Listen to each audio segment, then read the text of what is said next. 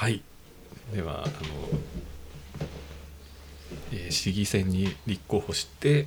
受かったっていうところまでちょっと深掘りしてお聞きしたんですが、えー受かった後議員として、えーどうどうでしょう。えっ、と普段の日常何か変わったこととかあります？する前とした後で。えっ、とシートベルトをちゃんとするようにいやすごい意識しましたね、前も前からしてたんですけど、えちょっとねいいかみたいな時あるじゃないですか、はいい。や誰が見てるかわからないみたいなまああの議員ってあの特別職の公務員なので、はい。一応まあ公務員倫理的なものにしっかりのっとってあのまあ行動せないといけないん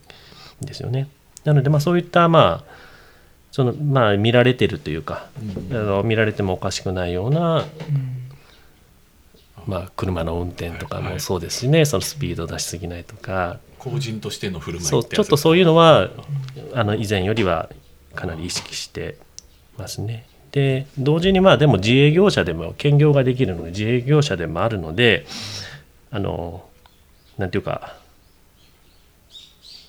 まあ、あの保険なんかも国民健康保険なんですよ。そのすごくただの自営業者扱いになってくるのでなんでまあそこまでこう公務員のも倫理的なものを求められてもしんどいなと思いつつもそうですよね。今ふと思ったんですけど、公務員なのにじゃあそう保険関係とかはそんな感じなんですか？そうなんです。へねまあこれは結構きついはきついですね、はい。かなり給料給料あの債務の債務費の結構大きくごっそり取られますね。まあなんかそれで実はなんか厚生年金保険を公務員あ議員も入れるようにしようみたいな話はちょっと国では出出始めてるところですね。まあ、それになると正直それ給料そのお給料が上がるよりも保険が変わるのは一番嬉しいい一番ありがたい、もうそれはなんか申し訳ないけど実現してほしいなと思いますね。国レベルでそれってことはもうあれなんでしょうねそうですね。そそれそこまでしてハードルを下げんとあーそれも状況にはなってるってことですそよねの全国的に。議員のなり手の問題もうん。やっぱ関係してると思います。うん。まあ、でもすごくそれは結構給料を上げるってすごく大事な、まあ、ことではあるけれど実現しにくいんですけど、ええ。その保険に関してはやっぱりその暮らしていく上ではやっぱ必要不可欠なものなので、まあ、なんか改善してもらえたら嬉しいななんて思いながら話を聞きましたこの間。いやー盲点でした。確かにですよ。えー、準公務員ですらねちゃんと入れてもらえるなんで福利厚生的なものは特にないですよね議員って。えあくまで、まあ、お給料はもらうけれど特に公的なメリット全くないですね議員っていうのは。制約だけがついてくるみたいな、うん、まあまあまあ まあそうですね。そうか。なんかちょっと、えーやっぱり公人としてのうん。そうですね。求められるというかまあどう見られてるか分かんないしねっていう感じですね。ですよね。まあ、田舎なのでねやっぱりはい。ちょっと出たら知ってる人しかいないので、えまあ出ることちょっとしんどいって思うようになる時もありますけど多分これ出ていけなくなったら多分 終わりだなと思ってるので まあ頑張って出ていって。まあ、理想的にはそのまあ議員活動と公務員あ公務員じゃない、えー、と自営業の部分をまあ半々ぐらいでバランス取れるようになりたいなと思うんですけどまあ現状は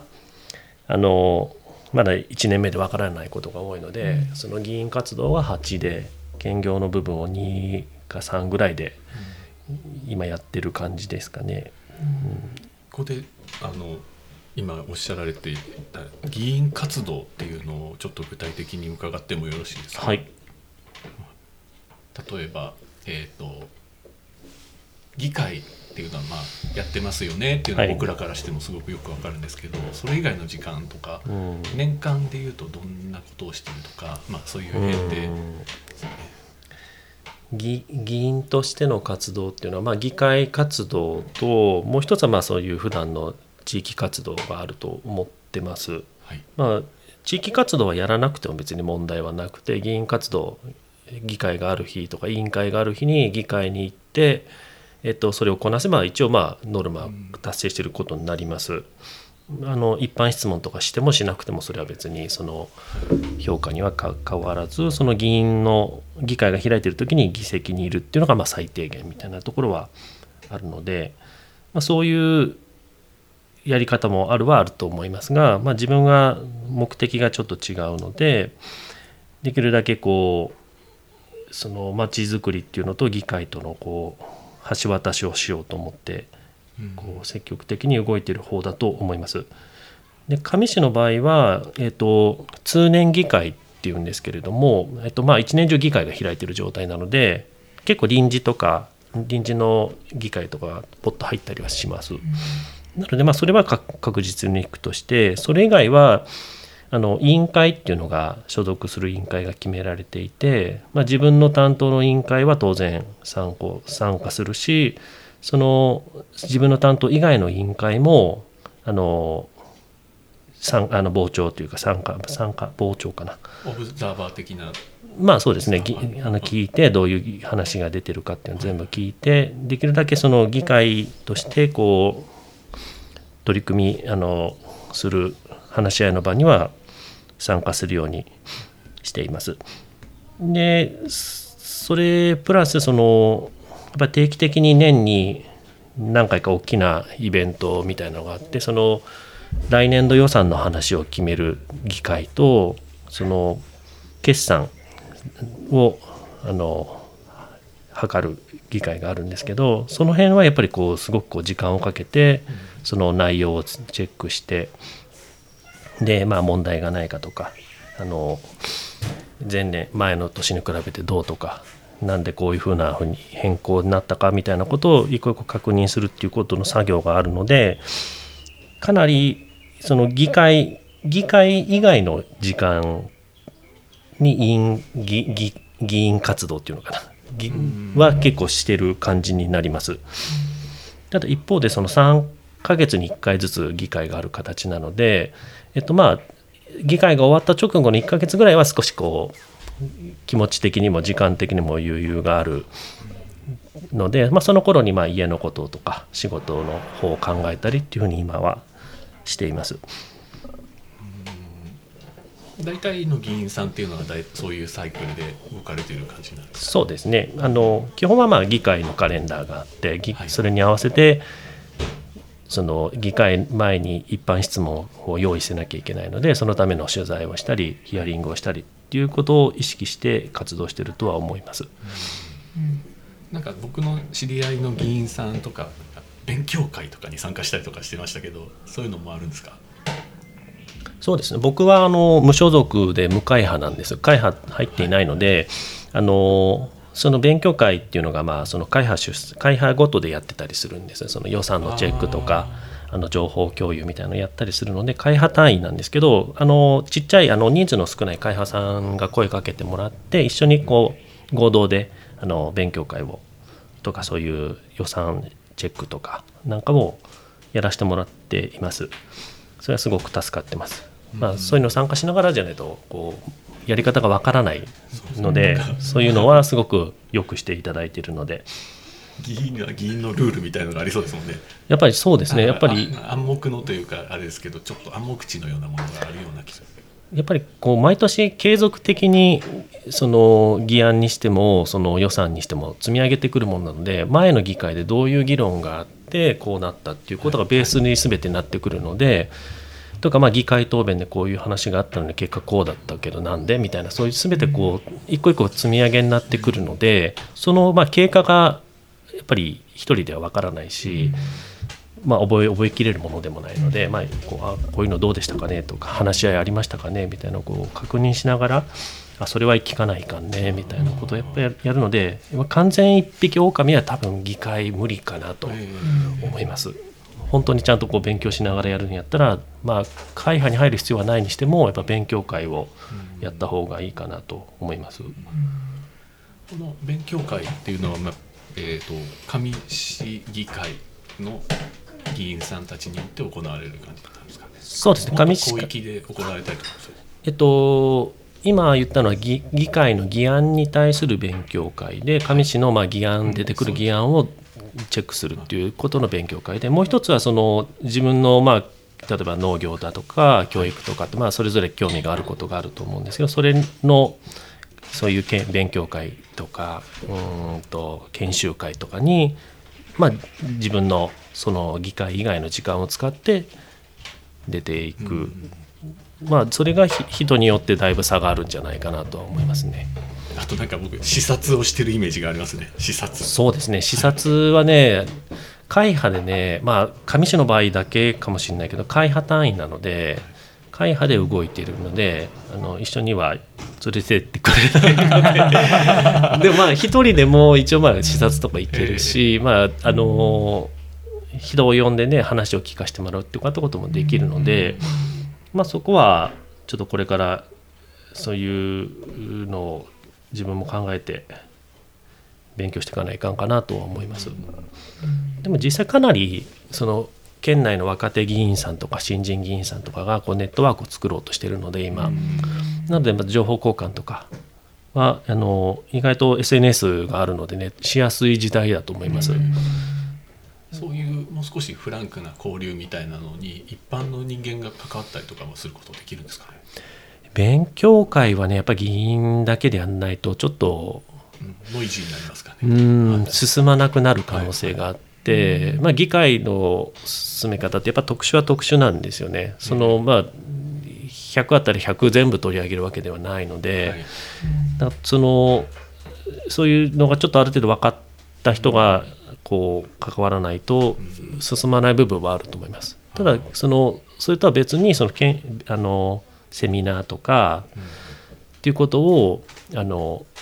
開催する議員さんもいたりするのでそれはあの市民と共有していけばいいんじゃないかなと思います。市民と、まあ、今伺ったのの、しまあ、目的の一つに、えー、と市民とのタッチポイントっていうのはどの辺にあるのかなっていう部分ですよね。どうやってその議会に反映させていくかその市民の意見だとかうん要望だとかですよね。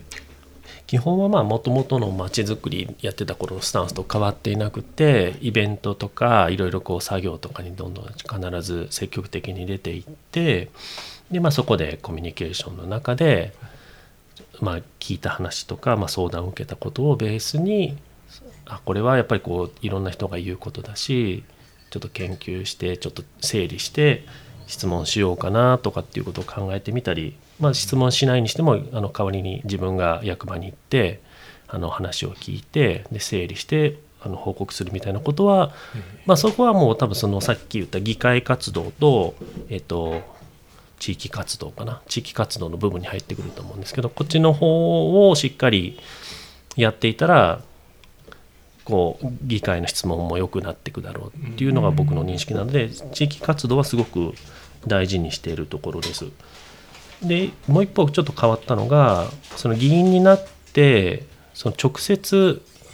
アポイントもう今まで接点がない人がアポイント取ってきたりその相談のメールを届けてくれたりとかっていうのが増えたのででそれはやっぱり議員になったからうん。そういう相談事というか、はいまあ、情報提供もあったりするので。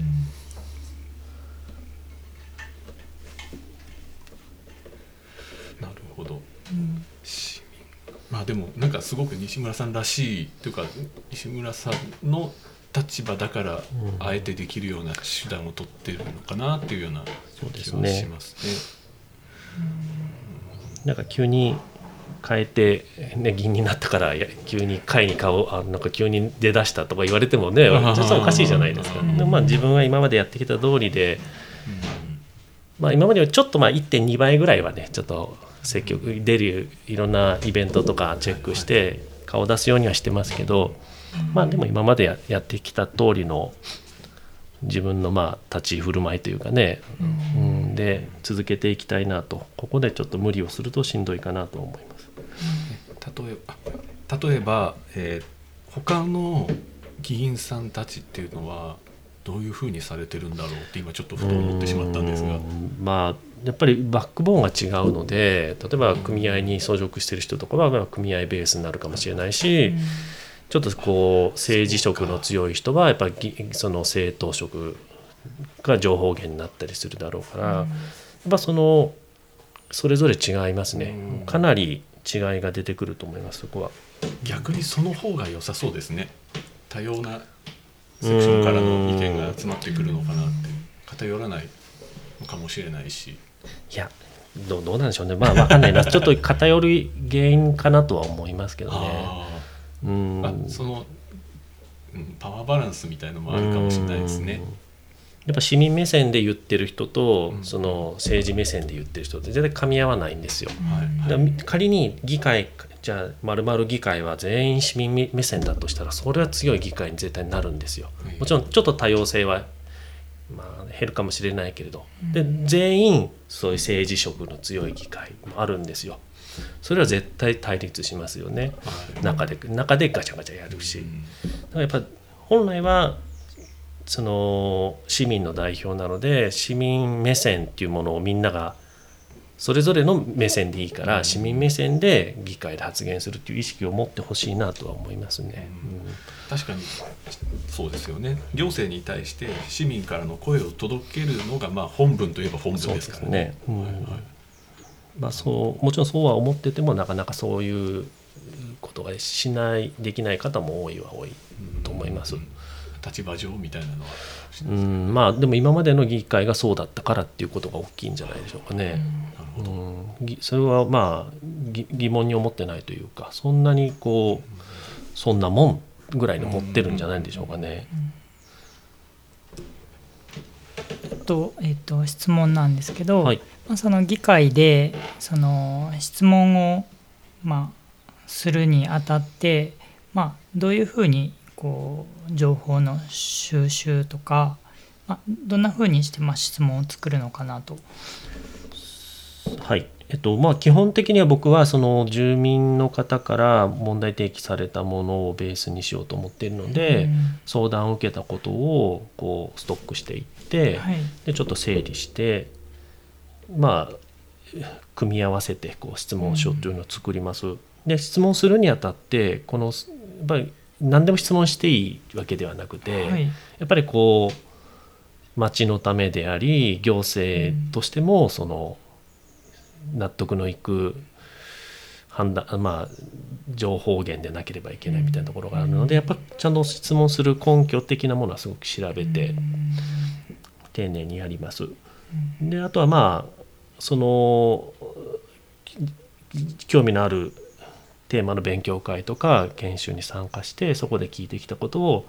まあ、国はこういう動きがある、うん。で県はこういうことやりたがってる。ん。で上市はどうだ？みたいなそういうこう一個一個こう、まあ、情報源を情報源とまで言わないけど、まあ、自分なりの情報の流れをこう把握して、で上市にこう提案するみたいな形が理想かなと。現実まあ一般質問しても何もこう変わらないは変わらないっていうのが現実で、まあ、せめてこうい問題提起、まあ、意識を変えるきっかけにしてもらうっていうスタンスで質問をこう幅広く今してる感じになります。でそれが僕個人こう思う僕はこう思うからこうしたらどうだってやったら多分成り立たないんだけど市民からこういう声があってで他の自治体もこういう取り組みをしていてっていう一個一個こうん。うなぜ上市はやれないの？やらない理由が納得できればあなるほどね。です終わればいいのでだからそのあくまで市民とか住民目線での質問になるようにちょっと工夫はしてます。うん。いやなんか今ちょっとふと思ったんですけどあのやっぱ街のトレンドみたいなのもあるんですよねきっと。トレンドトレンドまあ逆に言うと トレンドというよりももう長年解決しない不満はい。を今まで議会で言ってくれなかったことを自分がしっかりもう一回掘り起こしうん。て整理して情報を加えて要は実現、まあ、自分やったらこれこれこれやったら実現できるんじゃないかなっていう状況での質問まで持っていけたものを質問する。うん、逆にこうあこれいいいいかもみたいな思いつきを試す場ではないのでそれはししないですね。結構まあストックしてまあやる感じにはなってきますね。なんかテーマを。うん。まあただ一方でまあその予算組この間あったんですけど予算の中に急に削られたものがあったとして、うん。でその時にちょうど機会やったらもうそれはもう大慌大慌てでその質問に盛り込んで、うん。これなんでこうなんだってこれは絶対おかしいで住民はこう言ってるみたいなことはこの間ちょっとやりましたけど、まあ、そういうとタイムリーなこう本当にこう瞬発力ももちろん必要だと思います。逆に急に謎の予算組がされたものに対してとかそういう。そうですね、まあ、予算は予算で審議はあるんだけれども、そのまあ、町としてこのこういうやり方おかしいよねっていう時がたまに出た時に、運よく議会があればいいんだけど議会ない時もあるのでだから必ずしも質問できるとは限らないんですけど、まあ、そういう議会の質問できるタイミングに間に合いそうな時に気づいた問題とか相談があった時は、まあ、これはもう今回絶対やらないかんって言ってまあすごくこう急にこうお忙しいになるみたいなことはありえますね。むずいですね、うん。なんか確かにそう言われてみると3ヶ月に1回しか議会がないそうなんですよ。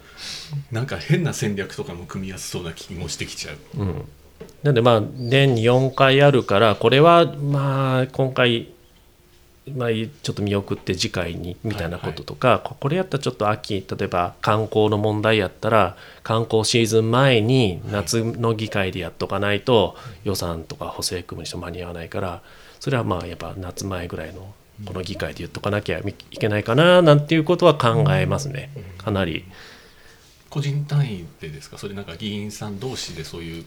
うーんいやまあ自分で、まあ、そこら辺は考えますけど、まあでも同じようなテーマを取り上げる議員さんもいたりするのでそれはまあ今回質問しますかとかこれって前聞いたことありますか？みたいなことを確認はして、まあ、ちょ議場であまり重複しないようには、はい。うん、話はしますね。事前調整みたいなことはして。議員さん同士がなんかこうなんなんですかね意見を合わせに行ったりとかみたいなことはないんですかね。議員同士意見でを合わせるというか、まあうんなんて言うんだろうな。難しいね。機運を作っていくっていうなんか結構複数人の議員で了解を得ていくような地道な作業なのかもしれないと思って。そうですね、まあ、良くも悪くも議会の答弁というのは議事録に残るので、全部その積みや積み上げなので、これを聞いて、これ聞いて、前回こう言ったが、前回誰々さんの質問でこう言ったが、その後どうなったみたいな、こうそういうことをは積み上げていくっていう意識で質問をしてると思います。で、まあ、事前に調整することもありますけど、まあ、どちらかというと、うん、まあそういう議員同士が連連帯してみたいなのはやっぱ会派としての動きになってくるのでまあもちろん自分がそれに乗ることもあるし乗らない時もあるしみたいなポジションでは言いますけどまあ会派として機能するのはそういう時かもしれないですね。こうその多数決に持ってくみたいなねうん。時ももうありあるはあるのでねそういう時にはまあちょっと政治が働くなっていう時もありますね。うん。議決でやっぱりね結構総意みたいなのが必要になってくるのがありますね。そうですね。